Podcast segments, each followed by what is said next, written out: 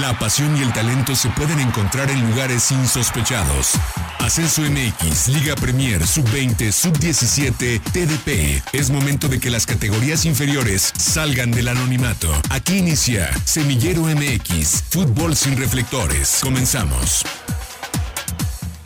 Hola, ¿qué tal? Hola, ¿qué tal? Muy buenas tardes. Sean bienvenidos al único espacio radiofónico, me atrevería a decir, del país que está abocado a hablar de todo el fútbol profesional que no es la primera división, el extinto Ascenso MX, la Liga MX femenil, Liga Premier y Tercera División Profesional. Nosotros jugamos en todas esas canchas.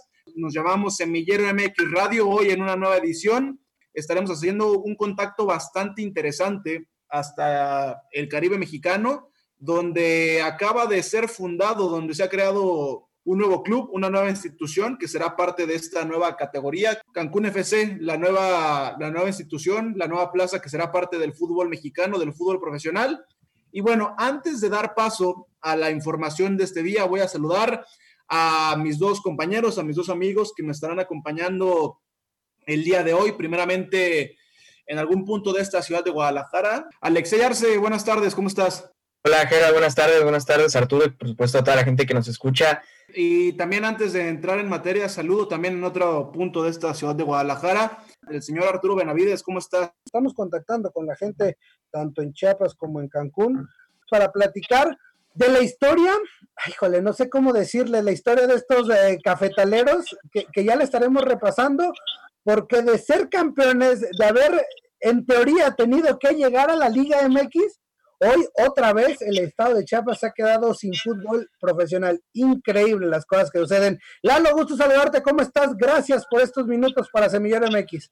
¿Qué tal? ¿Cómo están? Pues sí, un gusto estar con ustedes. Y sí, ¿no? Como bien apuntas, eh, lo que en algún momento parecía un justo premio para el logro histórico, lo más grande que ha sucedido en el fútbol profesional en Chiapas, como era un ascenso deportivo, pues haya terminado quedando en lo que ya apuntas, ¿no? La crónica de una muerte anunciada, porque eh, ante la imposibilidad de conseguir el premio por aquel, aquel gran logro, eh, posteriormente el tema de tener que cambiar de sede para buscar eh, estar con la certificación y finalmente el tema de la pandemia, pues este, en un estado que económicamente pues tiene demasiadas carencias, pues definitivamente la situación era muy compleja para, para poder mantener un equipo de la categoría.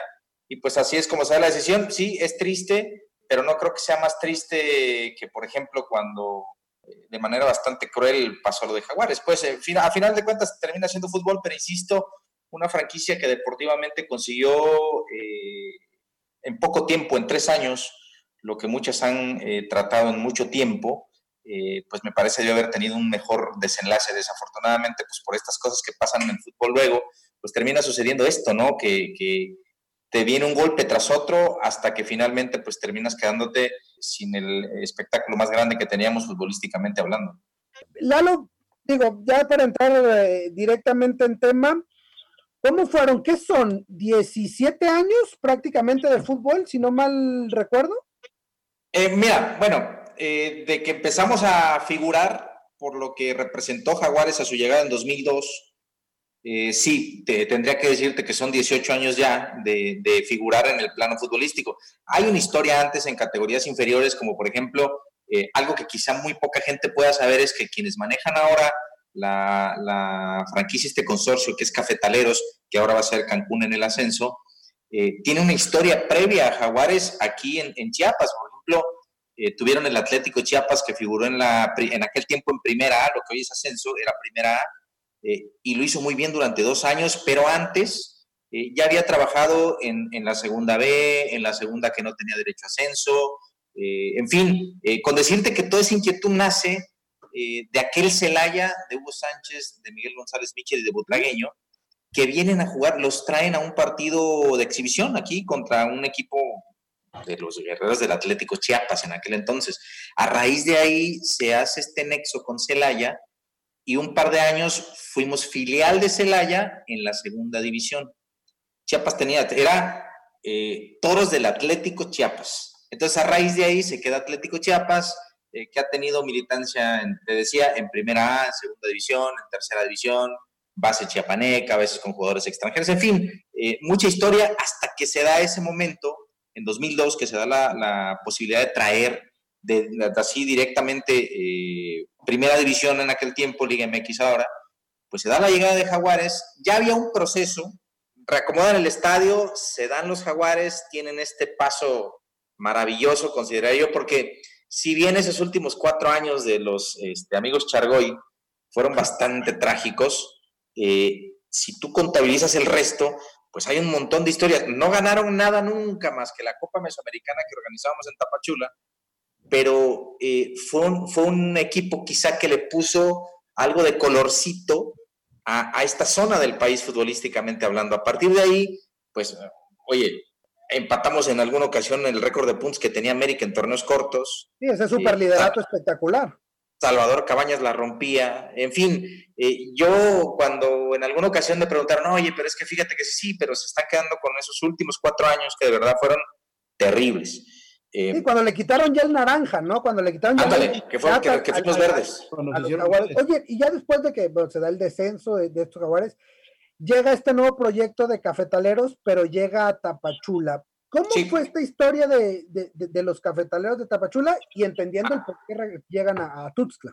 A la par de la llegada de la franquicia de los Chargoy a Tuxtla, por ahí de 2000, 2013, yo, yo lo visualizo así, fue como una especie de cubrirse la espalda, porque era inestable la relación, la relación de los Chargoy con, Chiapas siempre fue inestable. Entonces, eh, tienen la necesidad de respaldarse un poco y consiguen la franquicia de los estudiantes de Altamira, que militaban en el ascenso se la traen en calidad de préstamo, pero eh, yo platicando con gente que, estuvo en ese proyecto de Altamira, me decían que realmente Altamira estaba porque tenía que estar, porque ni es plaza futbolera, ni tiene afición, ni nada. Pues, y el estadio, para, llegar a ese estadio es una cosa. Es, un show, es un show.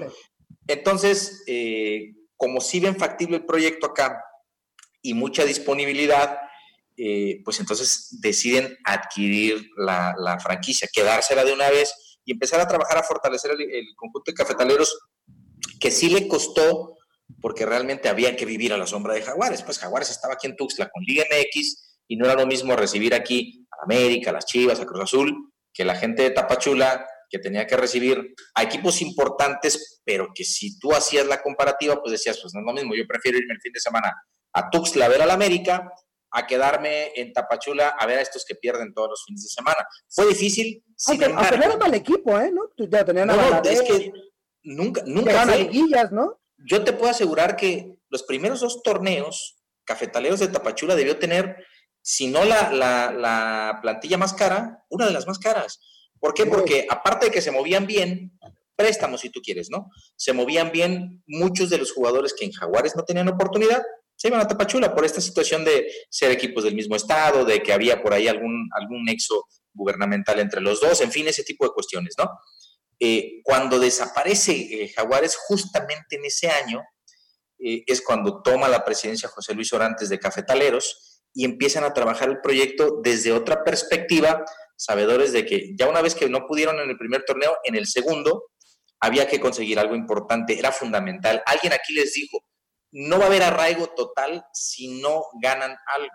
Entonces se enfocaron en eso, armaron muy bien el equipo y un equipo que anduvo punteando el torneo, pero que si recuerdan en la última fecha, de no haber sido por un gol, hubieran quedado eliminados, se metieron de octavos, porque así estaba de competida la categoría.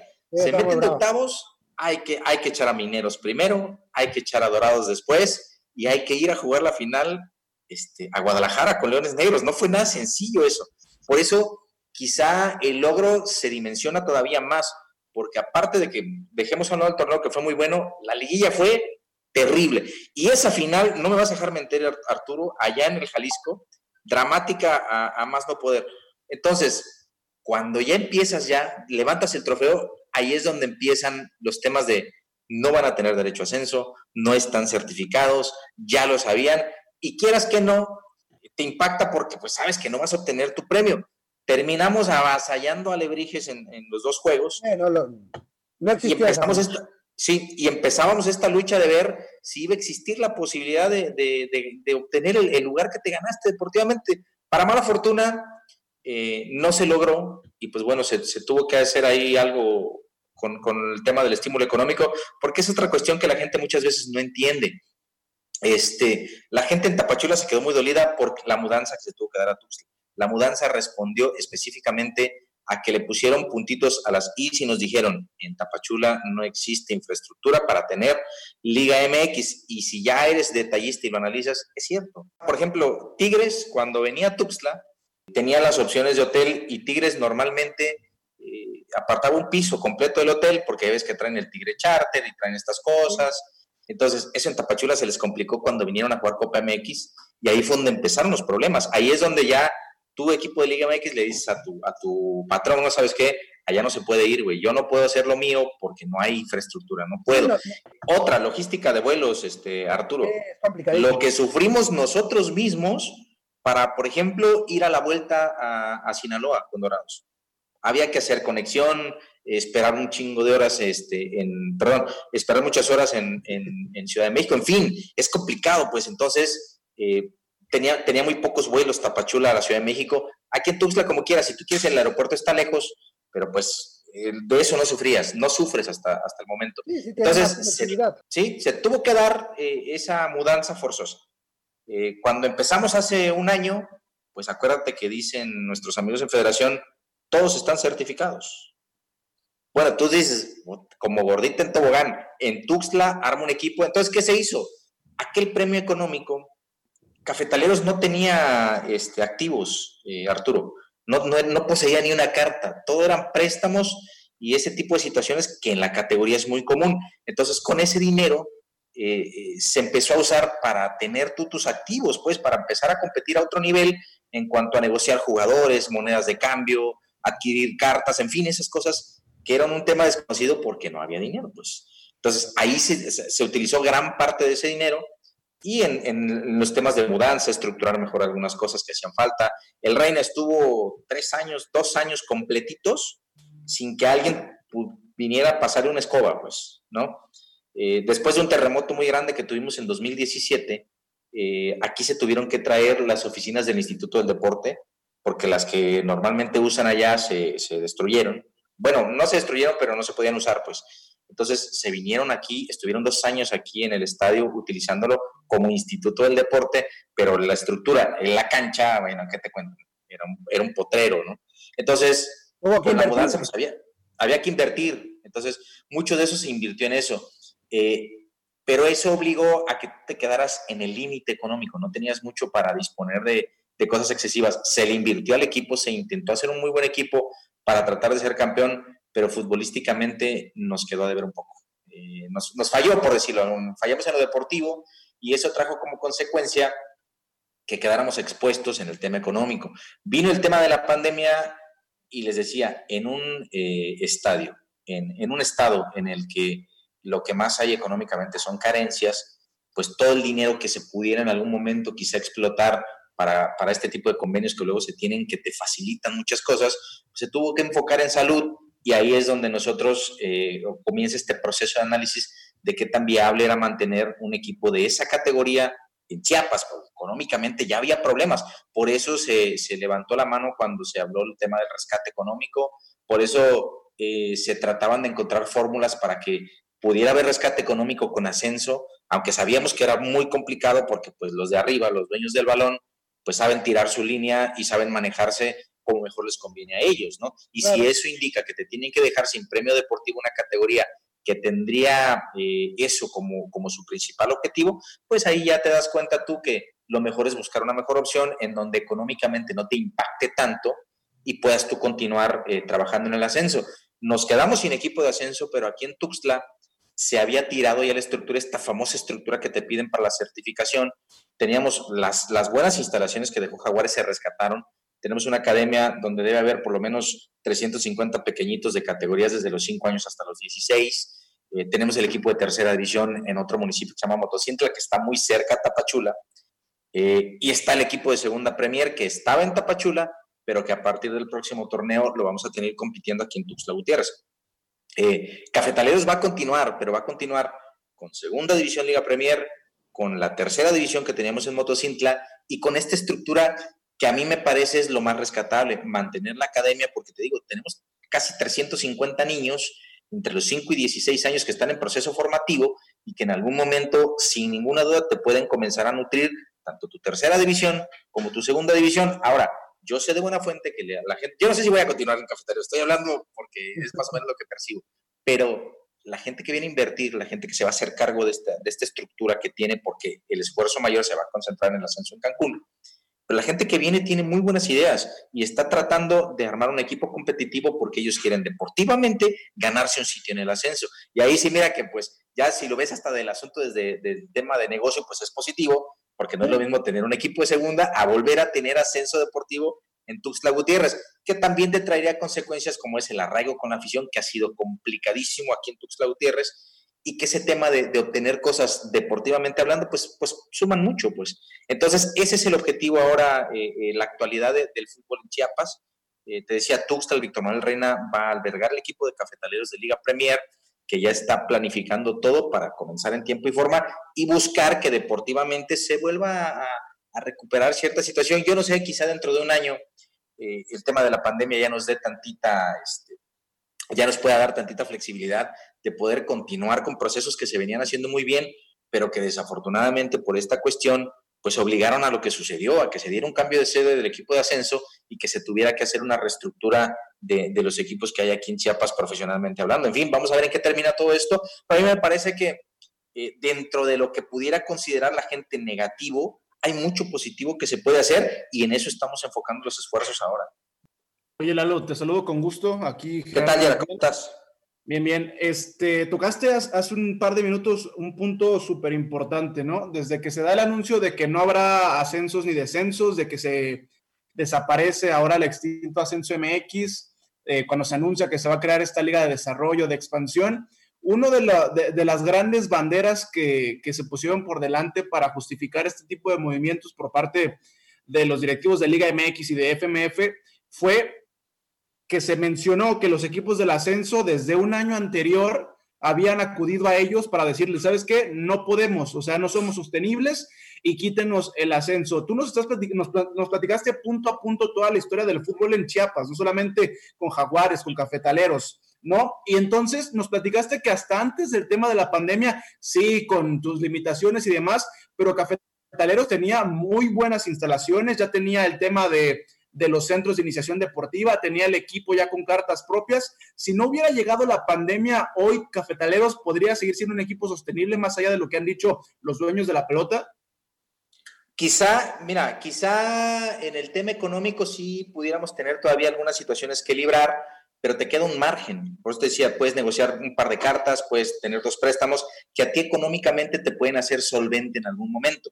Eh, el tema es que de todo lo que se hizo durante el primer torneo, que créeme fue eh, deportivamente un, buen intento de hacer un muy buen equipo competitivo para luchar por el título, eh, quizá ahí es lo que nos termina poniendo a nosotros en un límite eh, de exposición, porque si no conseguíamos el éxito deportivo, pues ahí es donde venían todos los problemas. ¿Por qué? Porque pues había jugadores que no te funcionaron, que tenías que finiquitar. Este, este tipo de, cosas administrativas que económicamente sí te terminan pesando.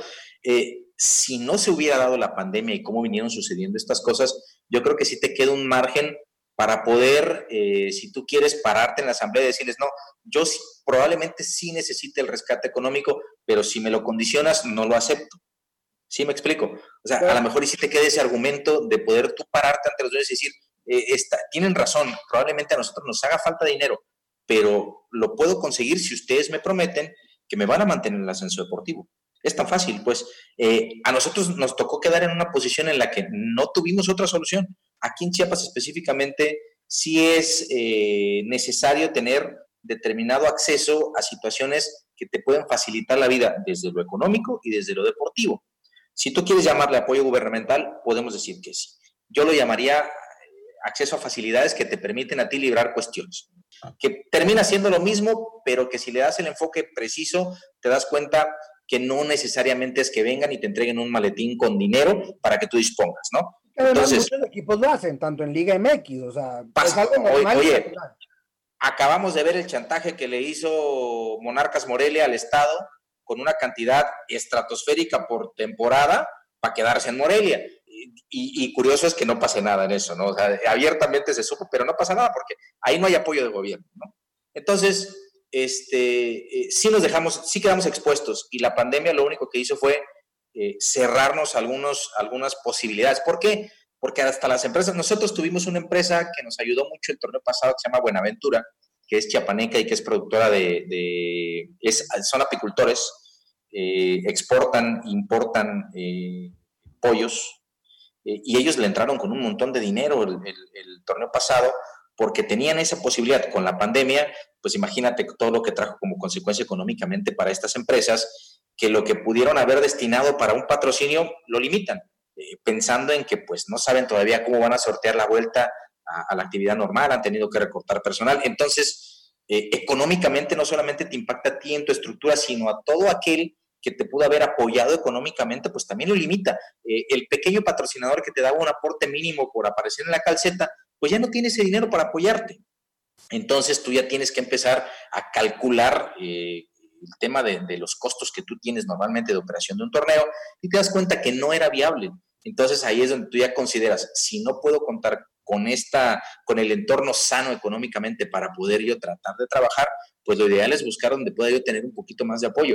Y digo, no es que esté diciendo que en Cancún sean adinerados y tengan mucho dinero, pero evidentemente facilidades eh, sí pueden tener más de la que podemos tener en nuestro estado, que como les decía, económicamente lo que más tiene son carencias. Un par de preguntas así para, para contestarlas de bote pronto. La primera, ¿a ustedes les dieron explicación de por qué no estaban certificados? Porque, por ejemplo, nosotros tenemos aquí a, la vuelta de la esquina Leones Negros, que es un equipo que por muchos torneos había cumplido con el tema de la certificación y hoy, al igual que todos los equipos que, estaban en el ascenso, se les dijo que no. Esa es una. Y la otra, rápidamente, algún comentario de cómo visualizas a la distancia el proyecto de Cancún, porque nos has platicado que te tocó estar en medio de la transición que ahora se está dando entre Tapachula y Cancún.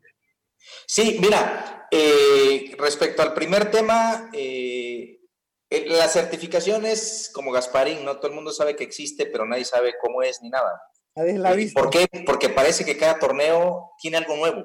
Y aunque tú eh, creas que cumples con lo que te pidieron en un torneo anterior, va a salir algo. A nosotros, bueno, no, no nos dijeron específicamente a nosotros, pero lo expusieron como el tema más general que no superó ningún equipo. Oficialmente esa fue la respuesta. No percibes la misma cantidad de dinero que gastes. Eso es el tema. Y así van a estar. Las certificaciones serás bajo la manga que van a tener siempre para decirte, tú no puedes estar en la Liga MX. Aunque puedas, aunque cumples lo que ya te dijeron, van a sacar algo nuevo para decirte, ellos tú no, puedes estar en la Liga MX. a dejar. Y, de este tema, Lalo, de, de a la distancia, ¿cómo ves la transición a Cancún? Porque lo platicamos aquí la semana pasada también, o sea, no es como que Atlante y el Andrés Quintana Roo tuvieran las mejores entradas. O claro, fíjate Arturo que yo percibí algo de inicio. Eh, y te lo voy a poner como ejemplo, quizá que no sirva tanto, pero es más o menos algo de lo que yo percibí ahora que se comenzó a trabajar eh, con ese tema. Eh, los Tigres de Quintana Roo, Tigres del México, en el béisbol, son un histórico del fútbol mexicano, del béisbol mexicano, histórico en que junto con los Diablos son los quizá equipos más representativos que tenemos en la historia del béisbol. Pero se los llevaron a Cancún, antes a Puebla, después a Cancún, y no han tenido ni siquiera la mitad de lo bien que les iba en la Ciudad de México. ¿Por qué? Porque no es algo con lo que la gente está eh, identificado. Al Atlante le pasó lo mismo. Y mira que el Atlante ya fue campeón en Cancún. Le pasó lo mismo cuando, cuando, cuando anuncian que se van. Y nosotros entramos así como queriendo entrar con, con pasitos muy pequeñitos, muy cuidadosos, para empezar a palpar qué era lo que, lo que, cómo nos iban a percibir. Nos encontramos con la magnífica situación de que a la gente le viene muy bien un equipo que nazca ahí, digo, somos cafetaleros a final de cuentas, pero no, no llegamos como cafetaleros de Quintana Roo o de Cancún. Vamos a ser Cancún FC. Y eso en la afición ha venido muy bien, que se van a identificar. Y mira que competimos, por ejemplo, con Pioneros, que es un equipo que tiene más de 30 años eh, entre divisiones inferiores de segunda, tercera, en fin, un equipo que tiene mucha tradición, el Inter Playa del Carmen, pero, pero de la nada la gente sabe que es ascenso, sabe que no hay ascenso deportivo pero, pero ha estado recibiendo muy bien al equipo. Entonces, si nosotros logramos aprovechar esa inercia y la explotamos al máximo, yo no tengo duda que se puede hacer un arraigo importante, pero insisto, va a ser fundamental que este equipo gane algo pronto. Si lo puede hacer de inmediato, aunque no, aunque no le den el derecho de estar en Liga MX, con que, con que gane un título, con que gane algo importante pronto, la gente lo va, lo va a hacer suyo y te puedo asegurar que no lo va a dejar ir. A mí me parece que Cancún FC puede ser un gran proyecto pero que sí va a necesitar de cero ganar algo en lo deportivo para terminar de hacer ese clic pues ojalá por, por, las dos, ¿eh? Uno por, por el proyecto de Cancún, que luce interesante, con el Chaco Jiménez y con estos nombres que, que ya empezamos a intuir. Y, y la, la, primera, éxito en Cancún. La segunda, pues ojalá que también Chiapas, eh, bien interesante esta, esta noticia, que también se va a mantener con sus equipos y con la estructura, que también le puedan dar seguimiento al talento juvenil allá en el estado, en el sur de nuestro país. Lalo Solís, te agradecemos tremendamente esta plática, tremendamente enriquecedora. Ahí te paso luego el, enlace para, para el podcast, para que te escuches y para que lo compartas. No, les agradezco mucho, les agradezco mucho. Y, que todo esté bien, ¿eh? Les mando un gran saludo y lo que ocupen de Chiapas, de verdad, cuando lo ocupen, con mucho gusto. Qué buena plática, la verdad, ¿eh? qué buena plática nos aventamos con Lalo Solís. Yo me quedo con un par de cuestiones. La primera, el tema de las plazas que a veces no se pueden llegar a consolidar del todo y por el otro los problemas económicos y estructurales fomentados por una liga que te cambia un proyecto de un año a otro.